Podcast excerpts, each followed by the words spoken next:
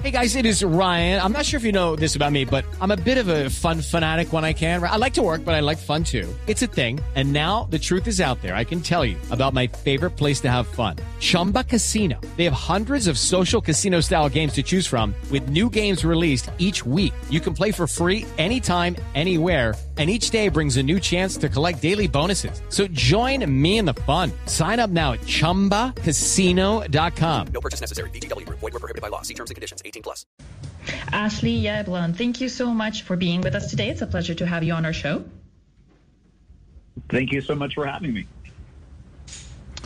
Mariana, ¿qué fue lo que él descubrió durante su estadía en ZTE? ¿Qué fue lo que él vivió y por lo cual incluso tuvo amenazas de muerte?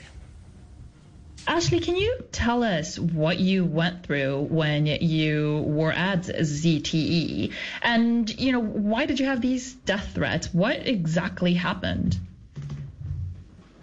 Sure. Um, I was the company's new general counsel, so the head attorney for the North America. And at the time, ZTE was under House investigation for uh, potentially selling uh, billions of dollars of spying technology to the embargoed countries of Iran, Iraq, and being a threat to U.S. national security. Uh, when they were found out um, and documents were revealed, ZTE wanted to lie to the government and wanted me to be the scapegoat and to say they were doing nothing wrong. And when I said that I couldn't do that, I had to go to the FBI as a duty as an attorney and report what they were furthering, which was a crime against our country uh, for billions of dollars and a threat to our security. And unfortunately, my information got leaked. And when it got leaked, uh, that's when ZTE threatened my life with death threats uh, and all kinds of things that are detailed throughout my book. But yeah, that's that's what caused it was when uh, I went to the FBI and had to report their illegal activity and um, potentially cost them um, hundreds of millions, if not billions of dollars. Uf, ok. Em, wow, ok. Entonces, Gonzalo, nuestro invitado era el abogado principal de la empresa CTE, la empresa china, CT, ZTE, perdón, eh, y para, era abogado para asesorar eh, en temas que tenían que ver con todo Norteamérica. Eh, en ese momento, la Cámara de Representantes del Congreso de Estados Unidos estaba investigando a esta compañía por vender posiblemente miles de millones de dólares en tecnología eh, para espiar y esta tecnología se la vendía a países que estaban bajo un cierto embargo, a países como Irak e Irán. Eh, cuando ellos se dieron cuenta que estaban siendo investigados, pues la compañía le dijo a nuestro invitado, a nuestro invitado Ashley Yablon, eh, que por favor mintiera y dijera que la compañía no estaba haciendo nada malo pues él se negó claramente y fue al FBI, eh, como es su deber como abogado, y pues les reportó que, eh, China, eh, que esta compañía estaba cometiendo un crimen en contra de Estados Unidos. Desafortunadamente esa información se filtró y fue entonces cuando ZTE, nos dice nuestro invitado, empezó a amenazarlo a él con amenazas de muertes y bueno, otra serie de cosas que nos detalla muy eh, seriamente en su libro. Hay que decir que es, interesante, Mariana, porque dentro de esas conexiones se habla de Rusia. Yo quisiera preguntarle a nuestro invitado cuál es la relación que tiene ZTE China con Rusia y qué fue lo que él vivió y conoció. Tell us about what you found out in terms of the relationship that ZTE has with Russia. Um, you know, is is there one, and how deep is it, and what you know, what does it do? What is it based on? It's time for today's Lucky Land horoscope with Victoria Cash. Life's gotten mundane, so shake up the daily routine and be adventurous with a trip to Lucky Land. You know what they say. Your chance to win starts with a spin. So go to LuckyLandSlots.com to play over 100 social casino-style games for free for your chance to redeem some serious prizes. Get lucky today at luckylandslots.com. Available to players in the U.S., excluding Washington and Michigan. No purchase necessary. VGW Group, void or prohibited by law. 18 plus terms and conditions apply. Well, you know, again, um, my experience shows that ZTE obviously was was had created an elaborate scheme and was uh, selling spying technology to the embargoed countries. Um, you know, that's my experience and my knowledge. Currently, we see a lot of Russia, and uh, obviously with their involvement with the Ukraine, uh, a lot has been made of China supposedly being uh, a financial support to Russia. And I can only believe that that is correct.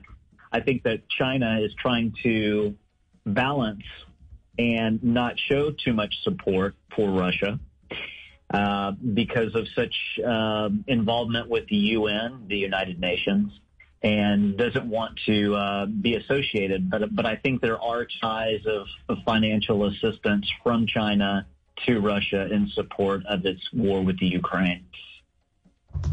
Entonces, Gonzalo, pues eh, su experiencia, la experiencia de nuestro invitado en esta empresa, pues claramente eh, él aprendió que esta compañía ZTE tenía creado un esquema muy elaborado para vender eh, tecnología de espionaje.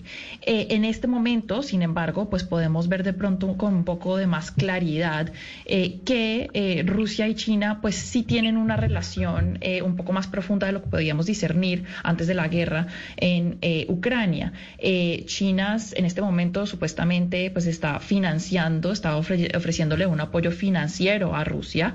Eh, hay toda la información que tenemos hasta el momento apunta hacia esa dirección, pero también China está tratando como de balancear un acto aquí porque trata de no demostrar mucho públicamente al menos su apoyo además porque tiene una relación muy activa con la ONU, entonces pues no quiere estar asociado con un país que en este momento eh, eh, recibe tanto rechazo por parte del mundo, pero definitivamente eh, hay un apoyo financiero por parte de China hacia Rusia.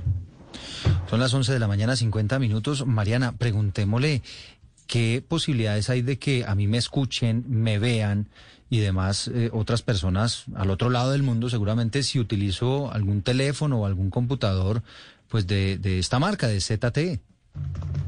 So tell us what is the possibility that if, say, for example, I use a product that was produced by ZTE, what is a possibility that I'm actually being listened to or spied upon even by someone in China?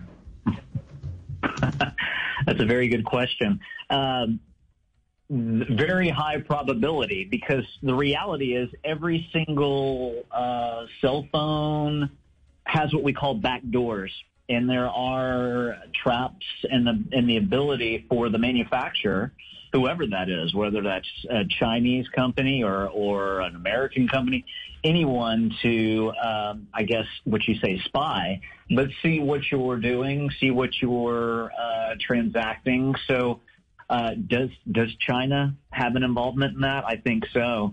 Um, we know that Chinese companies are government run, and so the likelihood of a Chinese company having back doors that the Chinese government would have access to is extremely great.